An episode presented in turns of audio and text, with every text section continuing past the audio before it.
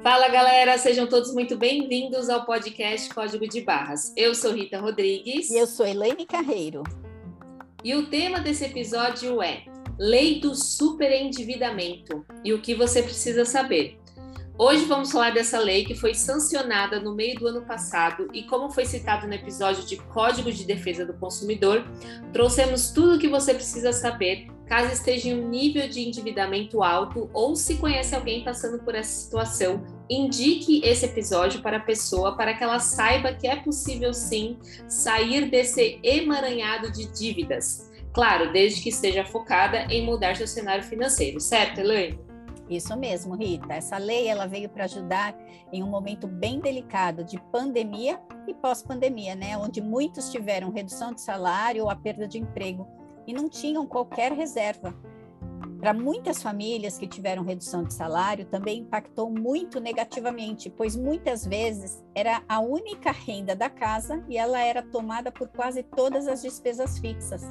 Ou seja, sem reserva, muitas coisas essenciais deixaram de ser pagas e isso desestruturou ainda mais a situação financeira das famílias. É, assunto sério. Então, bora começar, porque eu diria que é mais um episódio de utilidade pública, né? Tô prontinha. Então, vamos lá. Bem, antes de mais nada, vamos trazer aqui algumas informações importantes, né? Em dezembro de 2021, o Brasil fechou com o endividamento das famílias brasileiras uma média de 76%, maior patamar histórico desde 2010. Em dezembro, o Brasil também apresentava 26,2% de inadimplentes, ou seja, pessoas que deixaram de pagar suas contas. Com relação aos segmentos das dívidas, as contas básicas como água, energia e gás fecharam o ano respondendo por 23,9% dos débitos, o maior índice em 2021. O segmento que lidera as causas do endividamento dos brasileiros continua sendo os débitos de banco, né, o cheque, cheque especial, e cartões de crédito com 27,7%. Só relembrando que cartão de crédito é o maior, maior taxa de juros aplicável hoje em dia, né? Cerca no de período... 14% ao mês. E no rotativo, até é bom lembrar que às vezes as pessoas parcelam, no rotativo, 8% ao mês. Nossa, é muita coisa. É muita coisa.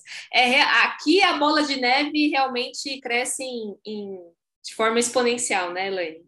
Exato. No período, mais de 4,63 bilhões de reais de acordos foram concedidos no Serasa Limpa Nome.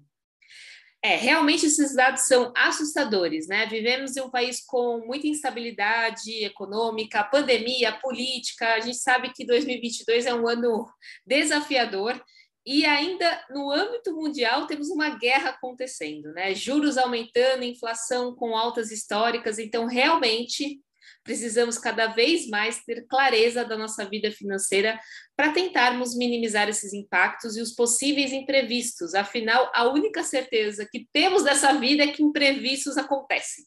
Né. Opa. Oh, meu Deus. E, e tem a lei, né, número 14.181, de 1 de julho de 2021, que é a lei do superendividamento, onde alterou o Código de Defesa do Consumidor e veio para ajudar as pessoas a pagar de forma coerente suas dívidas sem serem engolidas pelos credores. Mas quem tem esse direito? Como faço para utilizar esse benefício? Bom, gente, vocês estão no lugar certo, né? Vamos contar tudo hoje para você, o passo a passo, e diria que hoje temos uma expert no assunto, que é a nossa querida conhecida, e super conhecida aqui, Elaine, que tem que atende endividados, né? Especialista no nicho de endividados, com certeza tem muita experiência aí para passar para a gente, né, Elaine? Opa, a gente, a gente busca aí bastante conhecimento para atender e blindar os nossos clientes, né? É isso aí. Mas vamos lá, quem tem direito? São todas as pessoas físicas que não estão conseguindo garantir o mínimo existencial, ou seja, não estão conseguindo pagar as suas despesas de sobrevivência. Pessoas, obviamente, de boa fé, a qual a lei vai ajudar a estabelecer um plano de pagamento em até cinco anos. É basicamente isso. as dívidas elas vão ser pagas em até cinco anos. Tá. E os principais direitos né, de quem se beneficia dessa lei são aprender a prática de crédito responsável, evitar a exclusão social do consumidor, apresentar mecanismos de prevenção e tratamento extrajudicial e judicial, né? E além das pessoas terem direitos a núcleos de conciliação e mediação, e, muito importante, né? Saber que nesse processo é passada a importância da, da educação financeira aos consumidores. Senão, a gente não corta o mal pela raiz, né, Lê?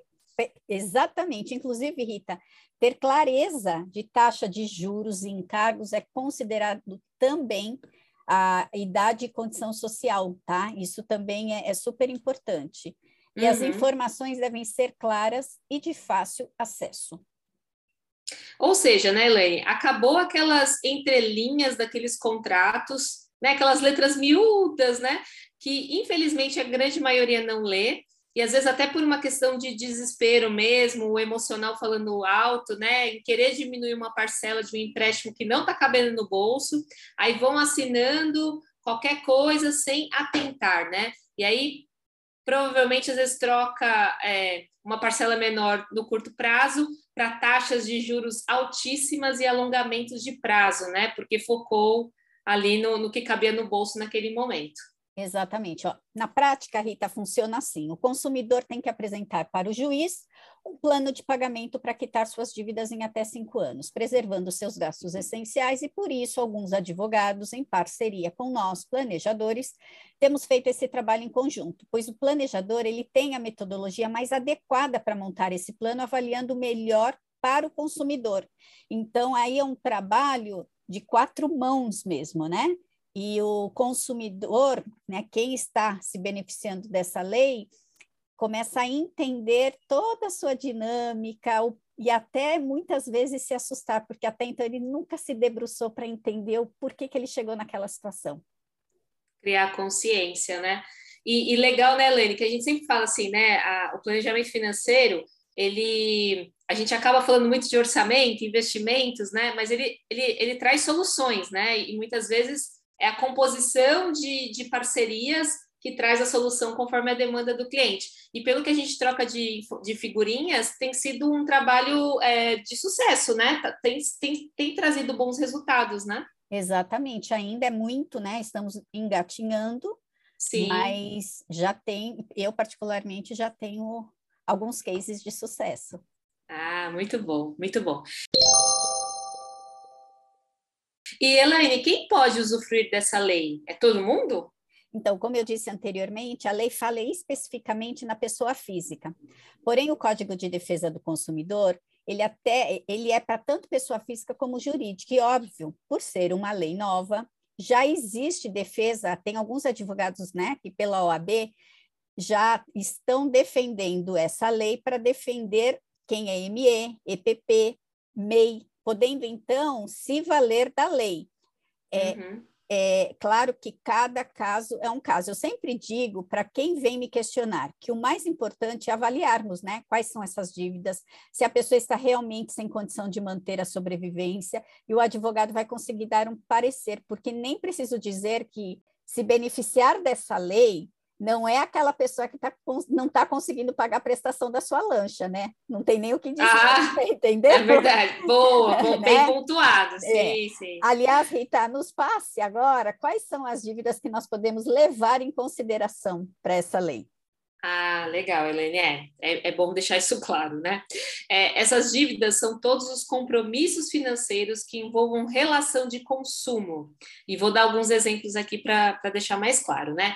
O cartão de crédito, compras a prazo, empréstimos bancários, crédito consignado, cheque especial, esses são alguns exemplos. É importante citar, Rita, que as dívidas, as dívidas que não entram, assim deixamos ah, também tá. bem esclarecido.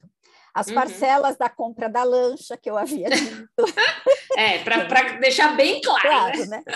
Financiamento de carro, imóvel e qualquer outro bem, e aquelas que são feitas com a intenção de não serem pagas. Por que, que eu acho importante dizer isso? Porque há pessoas que contratam crédito já com a intenção de não pagar, esperam alguns anos achando que a dívida vai caducar, Aí uhum. ficam sem crédito, mas aí o crédito volta. Eles pegam de novo e não pagam. Isso fica como histórico e é levado em consideração na hora de se fazer um acordo, ou seja... É como se fosse um rating, né, do, do, exato, do cliente, né? Exato, essa lei não é para os espertinhos. Então, é ah. é importante dizer também que, embora não entre os financiamentos, né, é, principalmente do imóvel, é importante informar que você tem essas parcelas a serem pagas, porque tem financiamento imobiliário, por exemplo, que é um bem de família. Ou seja, Sim. junto com as despesas essenciais, na hora de montar o plano, vai dar um impacto. E esse, essa, esse financiamento ele se torna uma prioridade. Então, é importante, Sim. na hora de apresentar o plano, dizer que você tem esses financiamentos. Esse compromisso que Esse... não tem inegociável, né? Aparentemente. Exato. Né? E aí ele entra como se fosse uma verba extraordinária, uma verba fazendo parte do, das despesas essenciais. Essenciais, entendi. É, é, forta, é, como é que eu posso dizer? Deixa mais forte o argumento, né? Pra, Exato. Para o credor. Não, para o credor não, para o cliente, né? Isso. Legal. Então, acho que só para deixar pontuado, né, que quando é bem de família, é importante declarar, pois imagino que se fosse um terreno, um imóvel na praia, você poderia vendê-lo para quitar suas dívidas, tá certo? Meu entendimento aqui? Exatamente. Por isso que a gente tá. faz essa análise antes. Primeiro, o que que dá? Aí volto, eu vou falar isso várias vezes. Porque as pessoas acham que porque tem dívida elas vão se beneficiar do superendividamento. Não, são aquelas pessoas que não estão conseguindo colocar o pão na mesa, né? Sim, não tem então, de onde tirar, né? Não tem de onde tirar. Obviamente, se eu tenho um terreno, um imóvel na praia, um carro, por, por que não vender e tentar? Então, essa, é, é essa lei é muito específica. Perfeito. É, levanta todos os patrimônios que a pessoa tem para achar planos de ação aí antes do, da lei do superendividamento de fato entrar em vigor, né? Por isso que é importante até, né, fazendo o nosso o nosso jabá não tem, não tem como uhum. buscar o, né, profissionais como nós para poder Sim. entender o cenário, né? E, Exato. E aí a gente consegue direcionar se faz sentido ou não.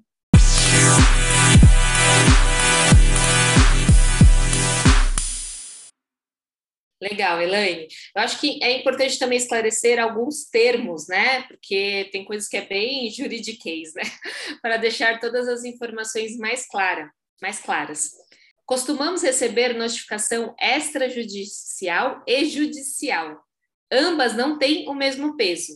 Então, a extrajudicial é quando é apenas um comunicado que você tem aquela determinada dívida e olha que muitas pessoas já se desesperam né, com essa notificação. Então, calma, obviamente, é um alerta, é para se preocupar, mas ela ainda não foi executada, né? Então, dá para se defender.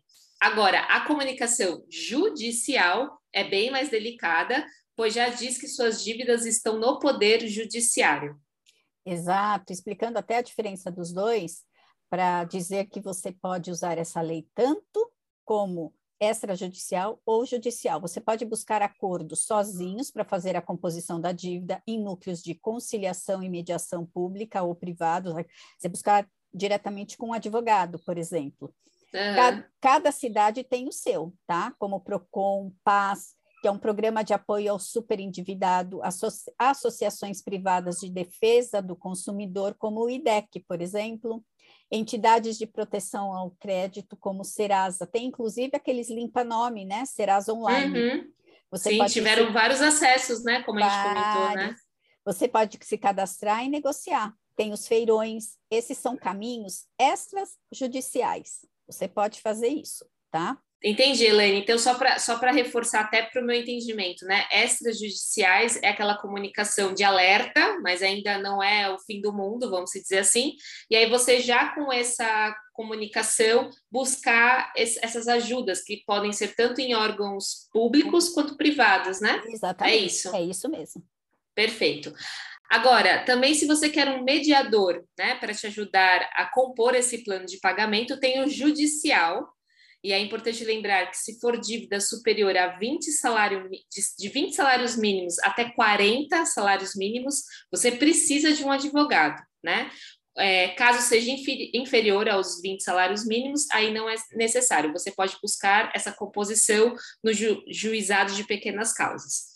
Se for acima de 40 salários mínimos, aí você tem que ir no judiciário comum com advogados. Ah, e também é importante dizer que mesmo você não tendo condições de pagar um advogado, você pode colocar no plano como verbas extraordinárias. Ah, e aqui, né? eu, é, aqui eu queria fazer, pontuar. Por exemplo, às Sim. vezes a, a, a, pessoa fala assim, por isso que o conhecimento é tudo, né? A pessoa fala é. assim, ah, eu vou ter que procurar um advogado, eu não tenho dinheiro nem para comer. Mas justamente essa lei, muitos advogados estão atendendo seus clientes e montando este plano de ação. E sim, eles têm que receber, afinal de contas é o trabalho deles, mas eles são extremamente coerentes e têm o bom senso de colocar. Então, meus honorários para fazer isso custa X. Nós vamos colocar isso em verbas extraordinárias. E o juiz, é, é, é, ou a pessoa né, que vai pegar, ela está ciente de que, obviamente, ninguém trabalha de graça. Sim. Então, esse valor vai entrar lá. Então, é bem tranquilo. Ah, legal. É, para deixar mais viável né, o processo para quem precisa dessa ajuda, né? E, e, mais um ponto aqui, né, que é importante é, você dizer ao credor que sabe da existência de caminhos extrajudiciais como um escritório de advocacia para intermediar, que você sabe que pode socorrer da ajuda de órgãos públicos, como o PROCON, que a Elaine né, deu o exemplo, e que, em último caso, você pode socorrer do Poder Judiciário. Então, é importante, né, Elaine, já dar esse alerta de que você você vai buscar ajuda, porque você sabe que você tem esse direito. Exatamente. Mostrar ao credor que você tem conhecimento desses caminhos vai facilitar algumas negociações. Porque se você usar a lei do superendividamento, o juiz quem vai determinar como vai ser esse plano de pagamento. E as instituições não têm gostado disso. Porque a partir hum. do momento que o juiz determina, determina é jeito, acabou. Acabou, elas têm que acatar. Então, enquanto elas puderem evitar chegar nesse ponto, tem grandes chances de termos boas negociações. Ah, perfeito, perfeito. É, você já se antecipa, né? Isso é muito bom mesmo. Então, é, ratificando, entendo que o devedor tem que mostrar o seu conhecimento, dizer que está por dentro dessa lei e mostrar o quanto ele pode se beneficiar dela é, eu acredito que é o rumo do discurso e que pode mudar né, o, o a negociação daí para frente, né, com os Ex credores. Exatamente. Olha, Rita, me veio um ponto também importante de dizer aqui, eu acho super importante, que os impostos não entram nessa lei, visto que o imposto é para a pessoa jurídica. Mas nós, cidadãos, temos também algumas obrigações. Eu gostaria de pontuar isso aqui, mesmo sabendo que não é o escopo do, do episódio, mas é uhum. o que eu uhum. tenho visto. É, tá. Achei né, importante dizer, porque também é uma pergunta muito recorrente. Eles atrelam muitos impostos ao MEI, ME.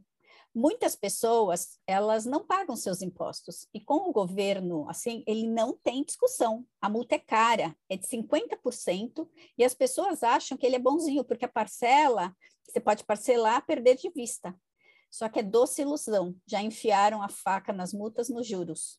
Então, por isso que na hora de ter o seu negócio, não deixar de incluir os impostos no custo do produto ou do serviço, porque não tem cabimento não pagar imposto. Eles não serão abduzidos, ele não vai sumir. Sim. E, e, isso sangra tanto a pessoa jurídica como a pessoa física, e com o governo não tem como negociar. Recentemente teve o, acho que era PPI, mas mesmo assim, eu vejo pessoas ignorando essas campanhas. Se você não consegue pagar seus impostos, ou você está fazendo retiradas fora da sua realidade financeira da empresa, ou uhum. ela já não é mesmo um negócio viável. Ou seja, saber a hora de parar também é uma atitude sábia. E eu estou dizendo isso, Rita, porque muitas pessoas acabam permanecendo num negócio que não é lucrativo e começam a deixar de pagar impostos na tentativa de salvar o negócio. Então, elas continuam mantendo um padrão de vida inadequado na sua pessoa física, fazendo com que as despesas virem uma bola de neve. Então, eu queria Sim. pontuar, embora não seja o escopo, mas as pessoas, elas acham que elas podem trabalhar e não precisar pagar imposto. É, que, o plano de negócio é super importante, né? Considerando tudo, tudo que cabe à, à pessoa jurídica como responsabilidade, né? Exatamente. Mas só uma dúvida enquanto você estava falando, o superendividamento ele não se aplica apesar de que você comentou da MEI lá, que eles estão tentando, mas não se aplica, né, a princípio, né? Não se aplica, mas assim, mesmo se aplicando a MEI, alguns casos os advogados conseguem, uhum. os impostos não entram. Na análise, entendi. E, e é muito engraçado, você já deve ter se deparado, ah, não paga imposto, espera o refis, espera o refis. Gente, quando a gente espera o refis por algo que aconteceu, ok, não pagamos ali, tivemos. Mas daquele momento que você sabe da necessidade do imposto, você tem que colocar isso dentro do, do seu plano seu de negócio, negócio e, e, começar a pagar. Então, o que eu percebo muito, as pessoas esperam o refis, mas elas não colocam os impostos como uma obrigação mensal, um compromisso financeiro. Então, elas ficam cheios de refis com parcelas pequenas, parece aquelas coisas de cartão de crédito, é 100 daqui, 200 dali, mas quando você vai ver, já tem tanto refis que aí é o que, que você vai se beneficiar dessa lei se o teu problema é são no refis. Nessa altura do campeonato, a pessoa já nem está mais é, com o negócio, mas é. ela tem essa obrigação com o governo. Então, eu quis pontuar isso. Perfeito. Porque às vezes não, não é assim, ah, cansei de trabalhar nesse negócio, vou fechar. Não, você tem uma obrigação que ficou para trás, e é você quem vai bancar, a pessoa física. E essa questão não entra no superintendimento. Não entra. Ah, perfeito. Bem, bem. Então é muito importante colocar isso, né? E, e, só para deixar claro para todo mundo, o refis é o, é o Seria a negociação, né? No, na pessoa jurídica, de né? impostos que não impostos. foram pagos por anos.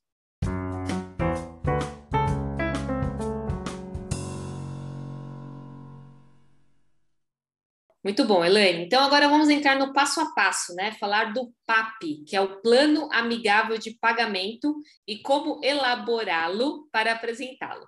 No extrajudicial, é, de 20 a 40 salários mínimos, né? Levando em consideração o mínimo existencial preserva, preservado como moradia, alimentos, educação e saúde.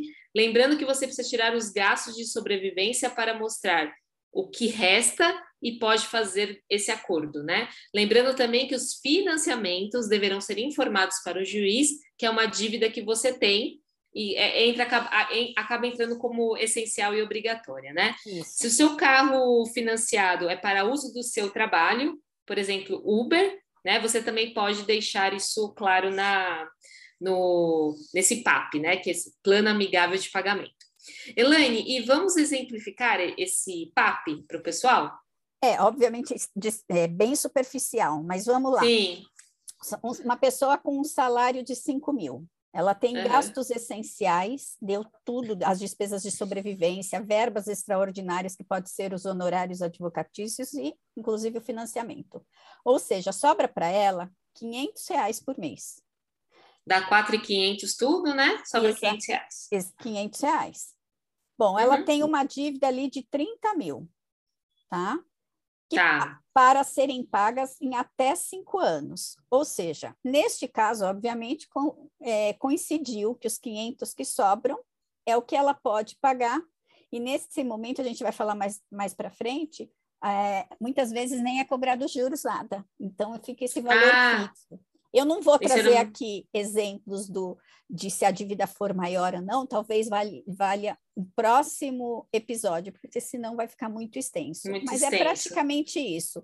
A gente vê o valor da dívida e recompõe aí dentro da, das, das despesas. Da de sua realidade, né? Exato. E aqui tem só um detalhe: despesas de sobrevivência também a gente, eu peguei alguns casos onde a pessoa ela precisava diminuir o padrão e ela não queria. Ah, então, uhum. esse é um uhum. trabalho muito mais comportamental. Ela tinha uma capacidade maior, o juiz também vê onde você mora, qual o apartamento, é, a ponto de pessoas que, que podem morar, de repente, moram no vizinho de, de outras pessoas, e nesse momento ela vai ter que que diminuir o padrão para poder pagar essas dívidas. Ou seja, existe também um comprometimento do consumidor em querer resolver isso, né? Sim, e, total. Então, e outra coisa, mesmo que sua dívida, o contrato original, seja de três anos, então eu tô lá, estava lá pagando, eram três anos, não paguei mais. Na hora do acordo, você pode estender por mais cinco anos. A gente está é como se começasse de novo. Zerasse. Uhum. Exatamente. Esse, essa mudança de prazo aí da dívida atual. Então, ao, a, quando a gente apresenta o plano, a pessoa pode incluir, né, o credor, a correção monetária em cima do valor principal, daquele início, não do que está, está hoje. As, tá. as, instituições elas reclamam porque vão alegar que falta juros, e nesse momento você pode mostrar a média dos juros cobrados na ocasião, comparando também ao site do Banco Central, porque aqui também vou deixar uma dica, Rita. Opa, se, você vamos vai, se, se você vai pegar um crédito, e obviamente vai contar com o score da pessoa, mas tem o site do Banco Central, onde tem uma relação de todos os bancos e as médias de juros cobrados. Então, você pode mostrar essa média dos juros cobrados na ocasião comparado a esse site, né, que ela possui essa essa, essas médias, né? De todas uhum. as, as, institu as, instituições, inclusive de forma histórica. Ah, isso, eu ia perguntar, no é, período. No... É, ah, então, legal. por exemplo, você está lá no, na, na, na, negociação do superendividamento e foi cobrado de você 7% de uma determinada instituição, sendo que a média eram 3%. Então, tá. é, você vai mostrar à instituição que você tem conhecimento, e assim, nessa negociação, você também vai, vai dizer que você está disposto a pagar, mas dentro da sua realidade. Ah, lembrando, essa negociação, eu estou falando para extrajudicial. Você está se beneficiando da lei, porém não tem a figura do advogado. Isso você pode fazer lá na instituição, na, quando você está negociando isso mas uhum. que você quer se beneficiar da lei, tá? Então, esse é para casos também extrajudiciais. E Elaine, mas só uma pergunta: você comentou que às vezes não tem juros, né? Não tem, mas tem uma correção, é ou, correção. ou depende da negociação. Não, não. Quando você vai se beneficiar, é uma correção. é só a correção monetária. Correção do valor aquele, no, é, no, tempo, né? No tempo, isso. Perfeito, entendi. Não tem os Agora, juros. A gente vai sobre... falar mais, a gente vai falar mais para frente, mas tem casos quando já está no judicial, né, no, eh, não no extra, o juiz, por isso que as instituições não gostam, porque o juiz vai falar, não, tira tudo, vai pagar só o principal. Também corre Nossa, esse risco. Entendi. Entendeu? Entendi, entendi. Bom, agora, se não der acordo, vamos para o judicial, né? Pegando isso. o seu, já pegando a ponte aí, onde terá a presença do advogado, porque é obrigatório. Nesse plano judicial, o juiz vai instaurar o processo de repactuação de dívidas onde ele reúne todos os credores. Ele vai reunir todos os credores, lembrando que, baseado no primeiro exemplo, você pode pagar 500 reais por mês. Vou continuar pegando seu exemplo, tá, Elaine?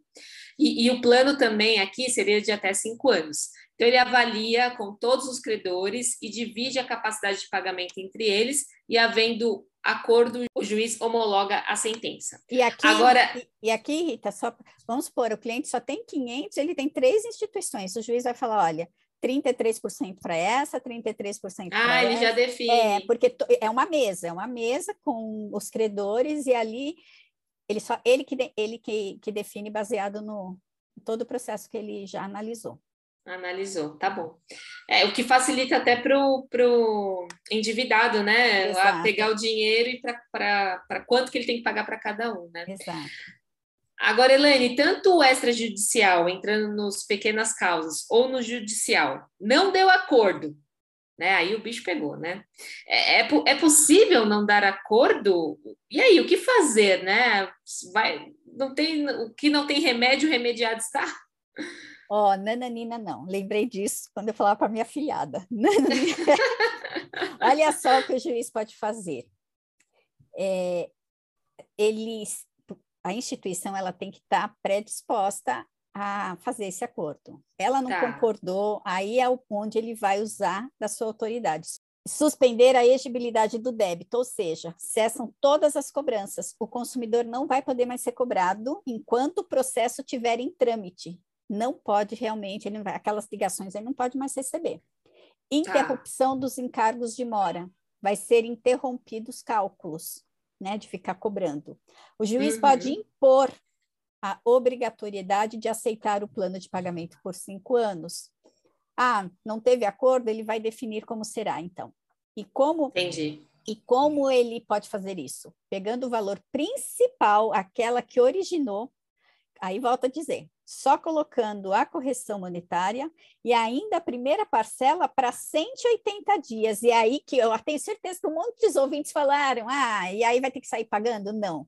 Você pensa que aqui, é, é, até vou fazer esse adendo, quando preparamos um plano junto com um advogado e vai para conciliação e não há acordo, nesse momento é, da carência, né, dos 180 dias, é a chance que o cliente tem de se organizar financeiramente, criar consciência e dar um respiro para ele Sim. se capitalizar, sabendo da responsabilidade que ele terá de assumir dentro de 180 dias. E não poderia deixar de enfatizar a importância do nosso papel para esse nicho. É o momento de trabalhar a educação financeira para esse devedor. Então, imagina, você tem seis meses para correr atrás de renda extra, para tentar colocar todas as pessoas da sua família, vender algo na, na, na sua casa. Dá para fazer muita coisa. É só, Nossa, é verdade. É só ter essa disposição. Mas me parece, por tudo que você está falando aí, explicando, que até para a instituição não faz muito sentido ela não aceitar a negociação, né? Porque é, para ela é, é pior, né? É porque já entrou como prejuízo, né, Rita? É, é então exato. o que vier é lucro. É, entendi. Não, perfeito. Mas, nossa, realmente, assim, é, é, a oportunidade que a pessoa tem de dar uma virada na vida, assim, né? Ó, é. então, claro, desde que ela seja elegível, vai passar por todo um, um uma análise para dizer, não, você é elegível à lei do superendividamento. Então, pegue isso com todas as suas forças e, e dê uma virada na sua vida na, nas questões financeiras, né? E ainda se tem esse prazo de 180 dias, que pode ser um dos cenários, Aí realmente são seis meses que você pode mudar, mudar o jogo, né? Literalmente, e obviamente cumprir, cumprir com esse compromisso. Né? O advogado, ele tem, ele é especialista e ele tem toda a visão, ele é visionário para saber qual é o melhor cenário para o cliente. Então, é buscar realmente um bom profissional. Então, Elaine, é, quando chega nesse ponto, né, estou entendendo que a instituição perdeu qualquer controle sobre a cobrança do devedor, e aí é o juiz que tem autoridade em decidir o que for realmente melhor para o cliente. É isso mesmo? Sim, por isso que o devedor mostrar para a instituição que conhece essa lei e que os empréstimos estão tendo um impacto gigante na sua vida e que o devedor está propenso a se beneficiar dessa lei, vai fazer com que as instituições procurem ser mais flexíveis na hora das decisões, dos acordos. Se você se encontra nesse cenário, consulte o site do Banco Central e avalie se a taxa de juros que você contratou naquela época está de acordo com a utilizada. Você vai precisar dessa informação na hora de repactuar a sua dívida. Perfeito, muito bom.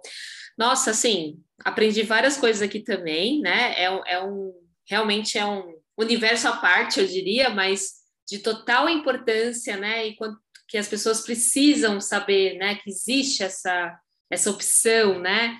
Para aquela pessoa que realmente é, já esperança, não... né? É, e que, poxa, a vida acabou levando, de certa forma, para esse cenário, né? Pelos imprevistos, por questões é, difíceis que aconteceu, né? Que, como você bem pontuou, vai ser tudo analisado para saber se realmente não foi você que quis dar o passo maior que a perna e agora está pedindo pinico, ou se realmente foram questões da vida que foram te levando para esse, esse lado e que a gente bem sabe que a pessoa que não tem paz financeira, ela não consegue ter paz para as outras questões da vida dela, né? Então, realmente é um, é um grande alerta em um episódio aí para trazer esperança para quem está nesse cenário, né? Então, acredito que o recado foi dado, missão cumprida, e como eu comentei, mais conhecimento aí, tanto para mim quanto para os ouvintes. E, e, repassar essa informação, né? Super importante também. Então, agora é a hora da nossa tradição. Vamos, vamos nessa? Vamos! Então, Elaine, qual que é o seu código de hoje? Olha, Rita, meu código não poderia ser diferente do que oportunidade, né? Oportunidade de recomeçar uma nova vida financeira, oportunidade de refletir e aprender com o que não deu certo e poder melhorar. Eu vejo essa lei como oportunidade para as pessoas que estão desesperadas, sem rumo, sem sonho, sem saber como podem sair do fundo do poço. Essa lei funciona, tem funcionado, já participei de algumas recomposições de pagamento e acredito que se a pessoa quer realmente tomar as rédeas da sua vida financeira, aqui está uma grande oportunidade. Lembrando, eu, isso não foi dito, mas vou aproveitar, que uma vez acordado, ela precisa levar até o final. Caso contrário, ela perde toda a credibilidade. Então, eu diria que ela perdeu a oportunidade, né? Sim. O bom desses acordos é o comprometimento e a disciplina que a pessoa vai seguir. Com isso, ela vai entender sua dinâmica financeira e o principal, ela vai voltar a ter paz na sua vida. É, é isso é mesmo. Aí. Muito bom. E o seu código, Rita, qual é? Olha, o meu código é atenção, né?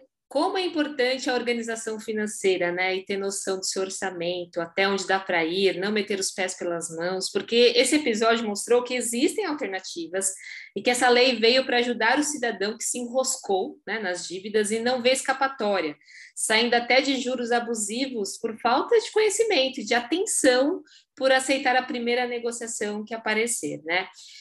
Como a gente comentou, imprevistos acontecem, a gente sabe disso e que podem realmente abalar uma estrutura financeira de uma pessoa e de uma família. Mas se dá para prevenir, por que não? Não é mesmo? E por mais que existam caminhos, obviamente vai demandar trabalho, desgaste mental e emocional até sair do outro lado. Então, minha palavra para quem ainda dá tempo é atenção. Esse episódio pode ter sido o seu grande sinal de alerta para evitar dores de cabeça futuras, né? Futuras dores de cabeça. Você sabe, Rita, que eu sempre falo que é, eu não quero, né, em hipótese alguma, romantizar, achar que, nossa, olha, a lei de superendividamento, fica tranquilo, é. que é super simples. Não, é doloroso, mas eu tenho ultimamente falado uma coisa que pra, na minha vida faz diferença, é assim, a gente não faz é, tudo que quer, né? Na maturidade Sim. a gente faz o que é preciso. Então, a lei do endividamento está aí para ajudar. Não é florzinha, não é lúdico, não é um clique, né? Não é, é exatamente, mas ó, tem essa tem essa oportunidade, vamos lá, faça o que precisa ser é. feito. É. E aí os resultados eles virão. É isso aí, muito bom. Ah, é isso, né, pessoal? É, e você que está com suas dívidas bem comprometidas, espero que esse episódio, esperamos, né, que esse episódio lhe traga uma luz e esperança que a gente sabe que muita gente precisa nesses momentos tão delicados, né? E se conseguir fazer esse processo sozinho, ótimo, existem possibilidades, né? Mas também, gente, não sofra, né? Temos excelentes profissionais que podem te ajudar nessa jornada. Ah, lembrando, Rita, você está endividado. Você não é endividado. Pense sempre como uma uhum. fase. Depende muito da forma como você vai encarar as finanças e torcemos eu e a Rita aqui para que essa fase passe logo. E obrigada, gente, mais uma vez. E obrigada, Rita, por essa oportunidade. Ótimo. Obrigada a você, Elaine. Obrigada, ouvintes. E até o próximo episódio. Beijo, gente. Tchau.